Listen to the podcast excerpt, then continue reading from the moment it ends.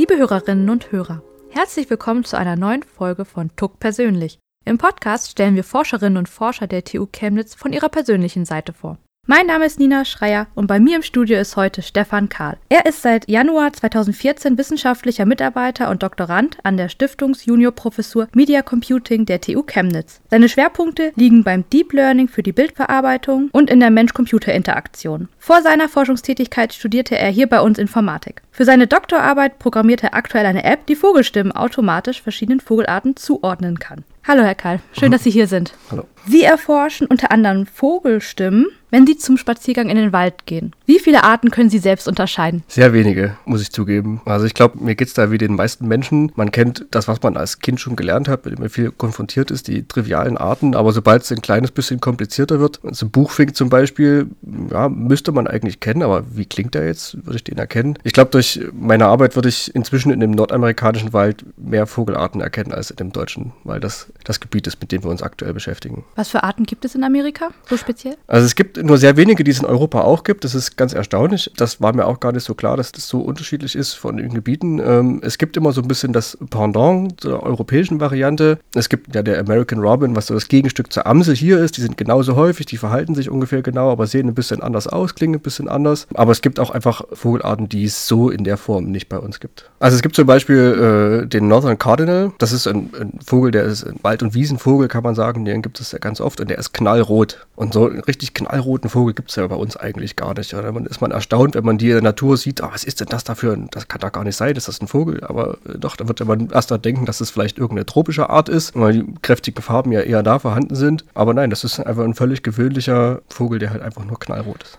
Das ist ein Grund, warum der so knallrot ist. Das stelle ich mir jetzt evolutionstechnisch etwas ungünstig vor für ein Tier.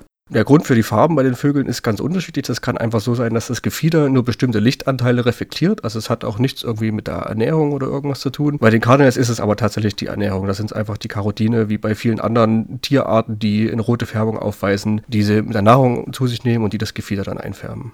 Sie arbeiten an einer App, die Vogelstimmen automatisch ihren Arten zuordnen kann. Mit welchen Herausforderungen werden Sie bei der Umsetzung konfrontiert? Also ich glaube, da gibt es im Großen und Ganzen zwei Komplexe. Der eine ist natürlich die technische Seite. Wie mache ich das überhaupt? Wie löse ich das? Und wenn ich eine sehr hochwertige Aufnahme habe von einem teuren Mikrofon, dann ist das natürlich einfacher, als wenn ich so eine Handyaufnahme habe mit so einem internen Mikrofon, was eigentlich auch nur für die Sprache gedacht ist und nicht so richtig, um Umgebung aufzunehmen. Also das ist schon sehr knifflig. Der andere Aspekt ist aber eigentlich die Interaktion. Wie gehe ich denn mit so einer App App um? Wie bediene ich die und wie finde ich denn heraus, was die Nutzer eigentlich erkennen wollten? Und wenn man sich das jetzt mal ein Szenario vorstellt, ich bin in meinem Garten und da spielen Kinder und da geht noch eine Straße vorbei, auf der ein Auto fährt und ich versuche da jetzt einen Vogel zu erkennen und die App sagt mir, oh, da war ein Auto in deiner Aufnahme, dann ist das ja nicht falsch. Aber ist das das, was ich wissen wollte? Die Frage ist einfach, wie gestalte ich diese Nutzerinteraktion so, dass die Leute das Gefühl haben, das funktioniert oder dass die Leute einen Mehrwert haben und nicht ständig frustriert sind davon, wie schlecht die App funktioniert, obwohl die Erkennung an sich vielleicht gut ist. Was ich mich gefragt habe, als ich das Thema gehört habe, war, es ist ja im Wald auch so oder überhaupt in Grünanlagen oder Grünflächen, dass viele Vögel auch aufeinander so. Wie soll die App beides erkennen gleichzeitig? Das ist sehr, sehr schwierig. Also das ist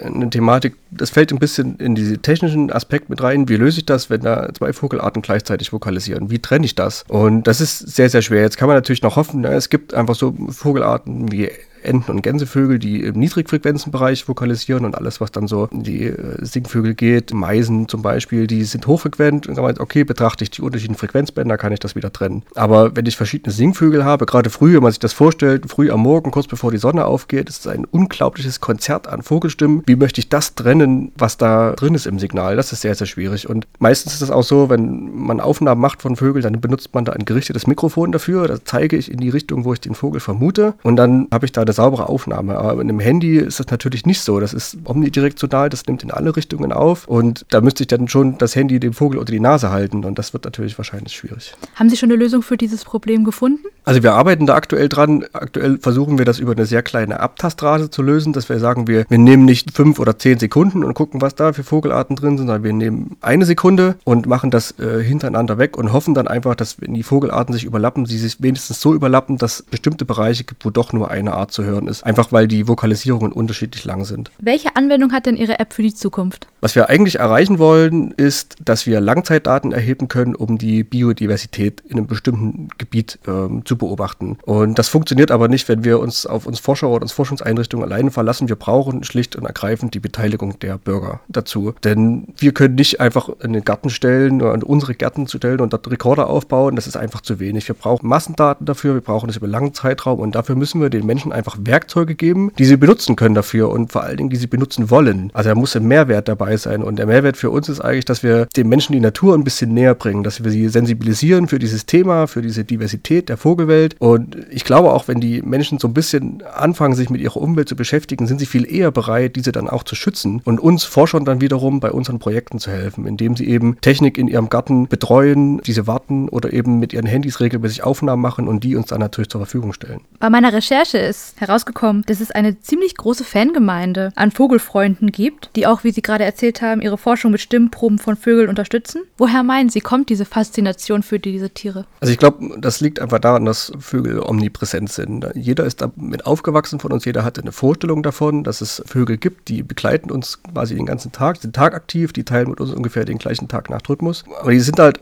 trotz, dass sie so gewöhnlich sind, also ein kleines bisschen geheimnisvoll, weil eigentlich höre ich sie ja immer nur, ich sehe sie nicht. Und wenn man sich mal so ein bisschen mit dieser Materie beschäftigt, stellt man fest, dass diese, dieses ganze Gebiet der Vogelforschung oder generell der Ornithologie so unglaublich divers und vielseitig ist und dass das so unglaublich grazile Tiere sind mit so einem extrem interessanten Sozialverhalten und es auch noch gar nicht so richtig klar ist im Detail, wozu die Vogelstimmen denn wirklich dienen, dann denke ich, wenn man einmal eingetaucht ist in diese Welt, dann nimmt ein das so ein bisschen gefangen. Das ist mir jedenfalls so gegangen und ich glaube, das geht den Vogelenthusiasten ganz ähnlich. Haben Sie was Überraschendes festgestellt über Vögel, was Sie vielleicht vorher nicht wussten, wo Sie gedacht haben, aha, das hätte ich nicht gedacht? Gibt es tatsächlich ein, eine Sache, also ich habe immer so gedacht, ein Vogel, eine Vogelart, ein bestimmter Song, eine bestimmte Stimme. Ähm, das ist aber bei weitem nicht so. Da gibt es erstmal Vogelarten, klar, die sind sehr, sehr einfach gestrickt, die haben einen angeborenen Song und den vokalisieren sie dann ihr langes, ihr liebes Leben lang, äh, die ganze Zeit. Und dann gibt es aber Vogelarten, die lernen dazu im Laufe ihres Lebens, die lernen von den Elterntieren, die lernen aus ihrer Population. Da klingt jedes Individuum anders. Das ist äh, sehr erstaunlich. Also da kann man von Dialekten spricht man da tatsächlich und es ist nicht so, dass die jetzt auf Kontinente begrenzt und unterschiedlich sind, sondern das sind kleine Gebiete. Also in Sachsen klingt ein Buchfink anders, als er oben an der Ostsee klingt. Das ist kurios. Das war mir so nicht klar. Und das sind Dinge, die man dann natürlich auch bei dem Verfahren beachten muss. Wenn ich eine Vogelart vor mir habe, von der ich weiß, dass sie sehr, sehr divers ist, dass selbst ein einziges Individuum hunderte von verschiedenen Liedern haben kann, dann muss ich das in meiner Datensammlung berücksichtigen. Ein Gänsevogel ist relativ einfach gestrickt. Ne? Die haben bestimmte Rufe, die sind sehr einfach zu erkennen, brauche ich nicht so viele Daten. Aber wenn es dann schon in die Drosseln geht, die sehr, sehr vielseitig sind, da brauche ich hunderte von Aufnahmen, um das ansatzweise abzudecken, was da an Diversität in dieser Vogelart steckt. Und dann gibt es noch diese ganz gemeinen Vogelarten, die andere nachahmen. Ein sehr bekanntes Beispiel aus Europa ist der Star, die nicht nur andere Vogelarten nachahmen, sondern auch andere Geräusche im Allgemeinen, technische Geräusche, die sie aufgeschnappt haben irgendwo. Und das ist natürlich dann eine ganz andere Herausforderung, was aber erstaunlich dabei ist, als Mensch erkennt man das sofort, dass das ein Star ist. Warum eigentlich? Warum weiß ich das? Weil ich weiß, dass ich die im Garten habe, weil ich weiß, dass jetzt Brutzeit ist. Also da kommt so Metawissen Wissen dazu, was mir eigentlich als Mensch dabei hilft, die Stimmen wieder zu erkennen. Haben Sie denn jetzt aufgrund vielleicht auch Ihrer Forschung sich einen Lieblingsvogel ausgesucht? Den hat äh, unsere Tochter sich ausgesucht tatsächlich. Also als ich aus, von meinen Forschungsreisen aus den USA wieder da war, wusste ich, dass es Vogelfutterstationen gibt, die mit einer Webcam versehen sind. Und wir haben uns dann zu Hause immer hingesetzt und haben den Stream angeguckt. Und die ist anderthalbes Jahr alt und die guckt wahnsinnig gern diese Streams und sieht die Vögel. Und da gibt es den Blue Jay. Das ist ein blauer Vogel, relativ plakativ zu erkennen und der ist sehr häufig. Und das war eines der ersten Worte, die sie überhaupt sagen konnte. Und das fand ich so erstaunlich, dass sie das so schnell begriffen hat, diesen Vogel auszusprechen. Und den würde sie auch jederzeit unter einer Menge von Vögeln wiedererkennen. Und das ist so ein bisschen unser, ja, unser Lieblingsvogel geworden, kann man sagen. Vielleicht wird sie ja auch Vogelforscherin. Vielleicht, ja. Nicht, dass ich das forcieren würde, aber klar, das kommt natürlich vom Elternhaus. Ich kenne das von meinem Großvater, der hat das früher gemacht, er war sehr begeistert und sicherlich so ein kleines bisschen abgefärbt. Auf mich ist das dann auch. Sie beschäftigen sich ja beruflich mit Tieren. Haben Sie zu Hause auch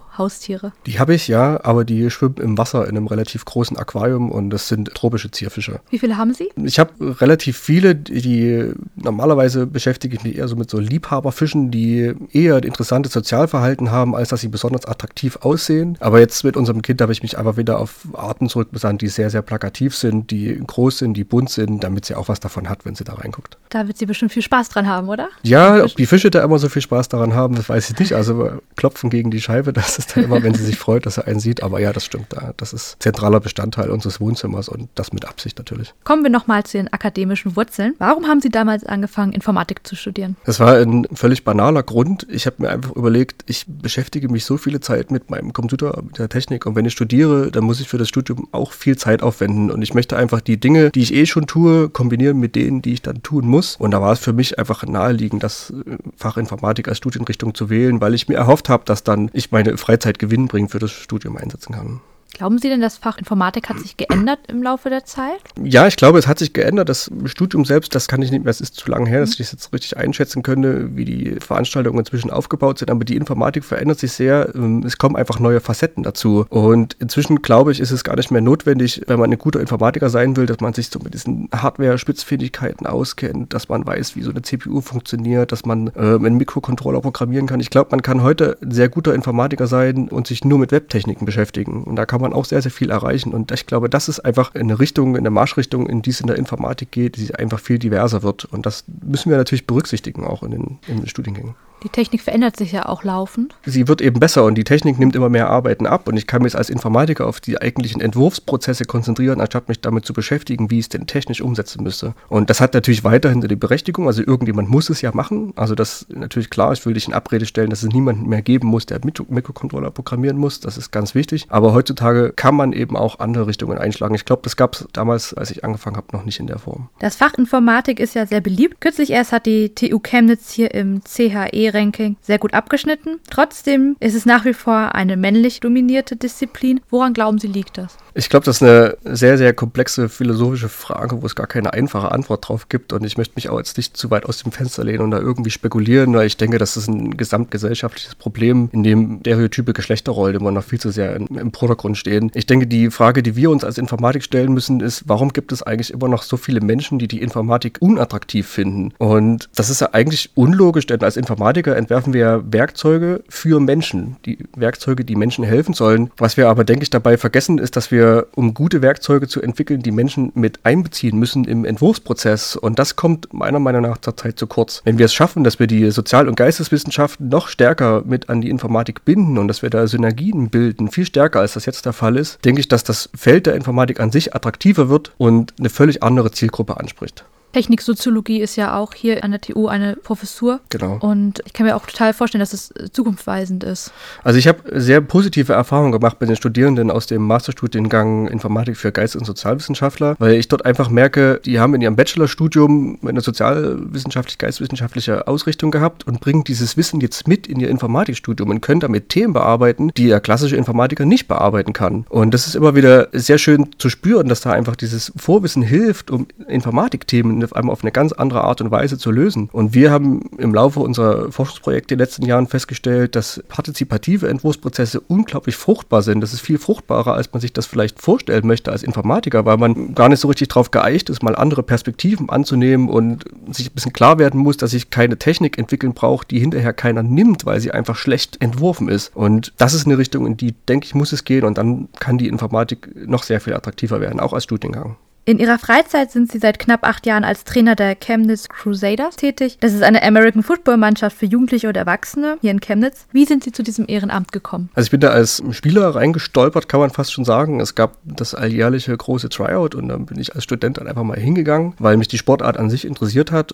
und im Laufe der Jahre habe ich mich dann immer mehr engagiert im Verein und war dann erst Trainer bei den Herren und bin mittlerweile seit drei Jahren Trainer in der Jugend. Und das ist für mich eine tolle Gelegenheit, einfach Menschen, gerade jungen Menschen, ähm, dabei zu helfen, zielstrebiger und willensstärker zu werden. Und es ist wahnsinnig spannend, Jugendliche bei ihrer Entwicklung, also die Jugendlichen, die wir betreuen, sind zwischen 13 und 16 Jahre alt und das ist ja genau das Pubertätszeitfenster. Und das macht einfach unglaublich viel Freude, da mit einem kleinen, schüchternen Spieler anzufangen, der im Laufe der Jahre dann in Selbstbewusstsein selbstbewusster junger Mann wird. Das ist eine sehr, sehr spannende Gelegenheit. Dass man das über den Sport erreichen kann, das ist eine tolle Sache und da macht das natürlich sehr viel Spaß. Spielen Sie denn noch selbst? Ich spiele auch noch selber, wobei ich sagen muss, dass die Regenerationszyklen meines Körpers in den letzten Jahren nicht kürzer geworden sind. Also müssen wir mal schauen, wie lange ich das jetzt noch durchhalte. Ähm, aber es ist gar nicht unbedingt mehr mein Fokus, das selber zu machen. Ich habe hat sich für mich herausgestellt, dass die Trainertätigkeit mir einfach sehr viel mehr bedeutet, als da selbst Spieler zu sein. So ganz lässt einen der Reiz der Sportart aber dann doch nicht los. Wie hoch ist die Verletzungsgefahr? Also ich stelle mir das schon ziemlich brutal brutal vor, wenn man das so im Fernsehen sieht. Das äh, sieht tatsächlich immer so aus, aber das Regelwerk ist doch sehr streng. Es sind sehr viele Sachen untersagt und reguliert und ich glaube, es ist nicht höher als bei jeder anderen Laufsportart auch. Also die Verletzungen, die es da gibt, betreffen halt hauptsächlich die Beine, die Knie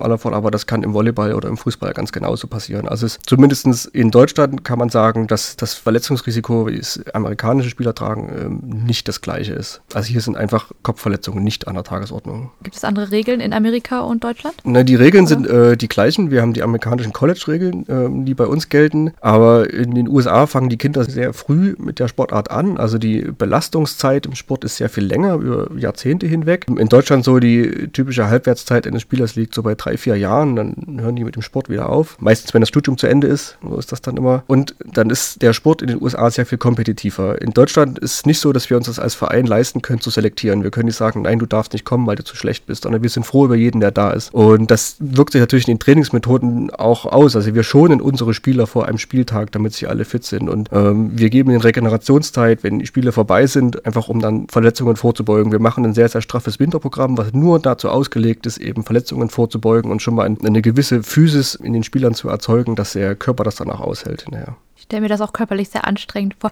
Was fasziniert Sie so an diesem Sport? Es ist ein unglaublich komplexer und diverser Sport. Also man, man, hat immer dieses körperliche vor Augen, weil das das ist, was man visuell geboten kriegt im Fernsehen, aber das ist überhaupt nicht der Hauptaspekt und das muss man sich vor Augen führen, dass das so ist. Football ist kognitiv extrem anspruchsvoll. Man muss sich unfassbar viele Dinge merken, ähm, welche Spielzüge gibt es, was muss ich in welcher Situation machen, wo sind wir auf welchem Feld, welcher Spielzug ist gerade, also wie, ist, wie viel Zeit ist auf der Uhr, wie ist der Punktestand und das bei der ganzen Aufregung auf dem Feld im Kopf zu behalten, ist schwierig und das ist unsere Hauptanforderung an unsere Spieler. Die müssen einfach in der Lage sein, sich solche Dinge zu merken und danach zu handeln. Und da spielt das Körperliche wirklich eine untergeordnete Rolle. Ich vertrete immer den Standpunkt, man kann aus jedem einen Footballspieler machen, wenn er einfach bereit ist, Zeit zu opfern, die notwendig ist dafür, um eben die Sachen, die ja noch dazugehören, außer die körperliche Fitness zu meistern. Und wir haben das, wir trainieren das sogar so, also unsere Spieler sind darauf angewiesen, selbst in ihrer Freizeit ins Fitnessstudio oder irgendwas zu gehen. Dafür haben wir im Training keine Zeit, weil wir viel zu sehr damit beschäftigt sind, Strategien zu planen machen. Ach, das hätte man jetzt im ersten Moment ja auch nicht gedacht. Genau. Wie haben Sie denn den diesjährigen Super Bowl verbracht? Leider sehr unspektakulär alleine zu Hause. Äh, als Vater einer Tochter ist man da auch nicht mehr so partyfest, wie das vielleicht früher mal war. Es kam mir aber doch ganz gelegen, weil ich gucke lieber die amerikanische Originalvariante, wie sie ausgestrahlt wird in den USA, weil da gehört ja dieses ganze Primborium ringsrum, das gehört dazu und das ist im deutschen Fernsehen gar nicht so zu sehen. Und die deutschen Kommentatoren, die gefallen mir auch nicht ganz so. Also ich habe lieber dann doch die, die Stimmung, die man als Amerikaner zu Hause vom TV-Gerät auch hätte. Kommen wir nun zum Schluss. Schluss. Jetzt kommen noch einmal drei kurze Fragen, drei kurze Antworten. Was ist Ihre Lieblingsserie auf Netflix? Mein absoluter Favorit ist Mr. Robot, kommt aber in Deutschland, glaube ich, bei Amazon. Was ist Ihr Lieblingsgericht? Ich esse sehr gern indisch. Wenn Sie Ihre App fertig programmiert haben, werden Sie als nächstes? Äh, hoffentlich meine Promotion erfolgreich abschließen.